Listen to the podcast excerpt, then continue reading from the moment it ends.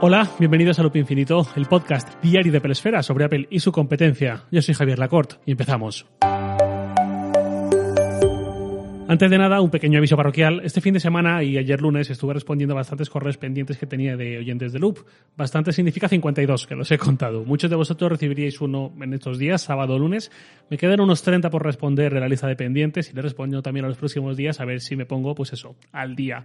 Y aprovecho para decir que si alguien sabe de una extensión para Gmail o algo parecido que me permita responder mails con mensajes de voz integrados a la misma interfaz sin tener que irme a otro sitio a grabar, a subir, a coger el enlace, etcétera, etcétera, que al final más lento de lo que puede parecer, que me lo diga y me hará un favor a mí y a los oyentes que me escriben, que podría responderles con más velocidad. Y luego, como follow-up, varios me habéis comentado sobre el episodio del iPhone sin puertos, que qué pasa con CarPlay. Sinceramente es lo que menos me preocupa, porque ya hay muchísimos coches que soportan CarPlay de forma inalámbrica y para los que no lo hacen y requieran el cable, como el mío, sin ir más lejos, ya se venden adaptadores, con lo cual no es tan tan problemático. Bueno, entrando en lo de hoy, hace unos pocos días, dos, tres días, alguien, no sé quién fue el primero, la verdad, se dio cuenta de que cuando vas a comprar un iMac Pro en la web de Apple, ocurrían dos cosas que antes no ocurrían. Por un lado, ya no te deja configurarlo a tu gusto con ampliaciones, y por otro lado, aparece un rótulo que dice algo así como hasta fin de existencias, que a veces es un poco un claim malévolo del marketing para tratar de inducir a la compra, pero que en este caso, pues nada de eso. Apple no es sospechosa precisamente de esta práctica. En este caso es muy creíble que literalmente cuando se acabe el stock se acabó el iMac Pro. Esto es algo que de hecho yo y muchos más venimos comentando desde hace tiempo. Este modelo ya tiene más de tres años y nunca ha sido actualizado desde su lanzamiento. Normal, quiero decir y no me quiero repetir demasiado. Esto fue un parche en un momento complicado para Apple de cara a su sector profesional y con eso me refiero a los usuarios más exigentes en audio, en fotografía, en vídeo sobre todo, en animación, que tienen necesidades muy concretas y muy altas. Ahí a Apple se le juntó que el Mac Pro de 2013 fue un fiasco por su nula modularidad y capacidad de ampliación interna, por la excesiva priorización del diseño y la miniaturización precisamente en el ordenador de todo el catálogo de Apple donde menos importa el diseño y la miniaturización, por precisamente también un diseño no muy orientado a la disipación de calor, etcétera. Todos esos motivos que lo hicieron, pues eso, un fiasco. Fue la época en que Apple pidió perdón por ese Mac Pro y anunció que estaba trabajando en un nuevo modelo, dando algunos detalles sobre el mismo, cosa inédita en Apple. Mientras llegaba algo a la altura, algo había que hacer para no terminar de cabrear y espantar al sector profesional que comentaba, y eso fue el iMac Pro. Es muy sintomático el hecho de que su diseño sea casi idéntico al del iMac básico. Querer un diseño totalmente nuevo para una gama de ordenadores es algo bastante costoso, bastante lento y bastante caro, sobre todo para algo tan complejo como ordenadores de este perfil, tan exigentes. Así que entiendo que por eso se adaptó el mismo diseño del iMac, por ser algo destinado a aguantar el chaparrón durante un tiempo, solo que con un sistema de refrigeración mucho mejor, ya que además no tenían que contar con que quizás en ese molde tenía que entrar un disco duro mecánico, cosa que sí ocurría con el iMac a secas, sino que esta gama solo contemplaba los SSD y eso le hacía más silencioso y, pues eso, con una mejor disipación del calor. Cuando un radiador tiene una fuga y la arreglamos con un trapito anudado, no nos preocupamos de si va a salir mal eh, esa chapucilla y si tenemos que buscar una solución mejor. O al menos no lo hacemos hasta que volvemos a ver el agua en el suelo. El radiador era el Mac Pro de 2013, el trapo anudado era el iMac Pro, cambiar el radiador era el Mac Pro de 2019 y ahora es para Drapo pues una iMac en condiciones, que es sin discos mecánicos y más modular, cosa que no hemos tenido desde hace un montón de años. Todo eso unido a los Intel Xeon les hizo ser ordenadores muy potentes y creo que un buen reemplazo del Mac Pro dentro de lo que cabe pero con una fecha de caducidad dividida en tres fases. Primera fase, el momento en el que Apple lanzase el nuevo Mac Pro. Eso ocurrió a finales del 19, el iMac Pro dejó de tener bastante sentido ya en ese momento. Segunda fase, el momento en que el avance de los iMac con Intel dejase a este iMac Pro atrás. Ese momento también llegó. Y tercera fase, el momento en que Apple lanzase el iMac con Apple Silicon. Ese momento no ha llegado aún, pero no creo que falte demasiado, como mucho a finales de año. No tengo ningún tipo de información filtrada ni nada que se le parezca a eso, pero el timing de los rumores que hemos visto, las filtraciones y la propia dinámica de Apple me hace pensar en eso, que antes de que acabe este año ya tendremos nuevos iMac. En estos últimos días, viendo lo del iMac Pro hasta final de existencias, hay quien ha leído ese rótulo en clave de renovación, pensando que lo que está a punto de llegar es una versión renovada del iMac Pro. Creo que esta lectura es errónea. Insisto, el iMac Pro fue un parche temporal y no le auguro nada de vida. Con el salto Apple Silicon y con lo que yo espero que sea un diseño que no contemple nunca jamás un disco duro mecánico ni el truco malo que es Fusion Drive, espero que la iMac se haga bastante más polivalente y sirva. Desde como esta especie de ordenador doméstico o profesional de entrada de gama, lo que podría equipararse un poco quizás al MacBook Pro de 13 pulgadas, hasta unos niveles de potencia mucho más allá, quizás equivalentes en su tope a los que tenía el iMac Pro en el momento de su lanzamiento y para quien requiere algo más, que ya es un nivel exagerado, ahí sí, el Mac Pro.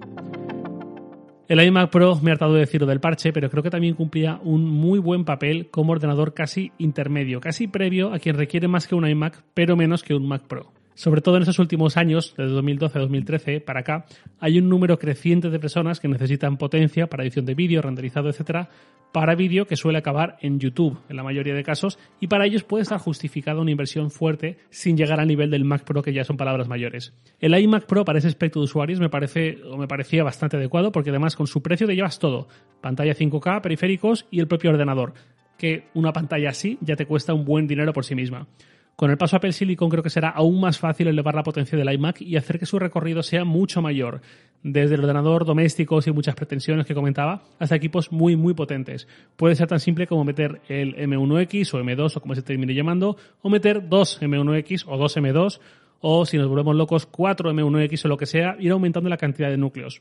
Y total, en un sobremesa no tiene por qué ser un problema la disipación de calor de chips ARM con tanto espacio, con este nuevo diseño y con un diseño del propio Mac que ya no contempla discos duros de aguja. Y además no olvidemos que Apple parece haber aprendido ciertas lecciones respecto a la década pasada. Desde 2019 está redimiéndose de ciertas cosas y ya mató el teclado mariposa, comiéndose su orgullo, ya mató conceptos como el Mac Pro 2013 y volvió a priorizar otros aspectos más amigables para el usuario que quiere trabajar con los Mac y no simplemente contemplarlos y deleitarse. Así que si estos principios no se tambalean, yo esperaría ver una iMac con un ARM muy, muy, muy atractivo y con un recorrido que también puede llegar a incluir el equivalente al iMac Pro que está a punto de morir a la iMac actual con Intel, ya le dedico un episodio entero hace unos meses y un artículo en la Pelesfera, contando la absoluta dejadez de Apple respecto a él, cosa que puede llegar a ser comprensible viendo el porcentaje que supone el Mac dentro de Apple y sobre todo el porcentaje que supone el iMac dentro de los Mac, que es un mercado al 75 al 80% orientado a los portátiles. Así todo, con un producto tan icónico, duele ver esa dejadez. Ahora no digo que vaya a ser la estrella del catálogo, pero a poco que Apple haga, teniendo los nuevos chips ARM, con esas nuevas viejas prioridades que hemos visto los últimos dos años, puede quedar un productazo. Yo, de hecho, una vez os comenté por una pregunta que me hizo un oyente que me encantaría tener un iMac con el que trabajar, pero que mis necesidades de movilidad, sobre todo por vivir siempre a caballo entre dos ciudades, me señalaban fuertemente el camino de los MacBook. Eso ha cambiado. Ya no vivo a caballo entre dos ciudades como durante los últimos ocho años y además, como equipo portátil, el iPad es mucho mejor que hasta hace uno o dos años. Con el soporte de trackpad nativo e integrado en la funda teclado, con un iPad OS cada vez más diferenciado de iOS, etcétera, etcétera. Así que es posible que cuando tenga que renovar el ordenador, dentro de bastante tiempo, y si todo me sigue cuadrando, acabe optando por esta configuración de iMac más iPad. Pero sin agobios, que para eso falta mucho en cualquier caso. Ya veis que la muerte del iMac Pro da para mucho. Gracias por todo, hasta siempre y bienvenidos sean los iMac con Apple Silicon, que no puedo tener más ganas de verlos. Vamos cerrando hoy con una pregunta de Rubén Villanueva que me dice lo siguiente. Hola Javier, ¿cómo estás? Te escribo este correo para que me des tu opinión sincera. Voy a montar un espacio para trabajar en casa en condiciones, ya que hasta ahora solo usaba el MacBook Air. Tengo claro todo lo que voy a comprar, salvo el ratón y el teclado externos. Por inercia, compraría los de Apple, pero su coste es muy superior a las alternativas de otros fabricantes, y he pensado que quién mejor que tú para preguntarte si crees que merece la pena hacer esa inversión o si mejor me busco algo de otra marca.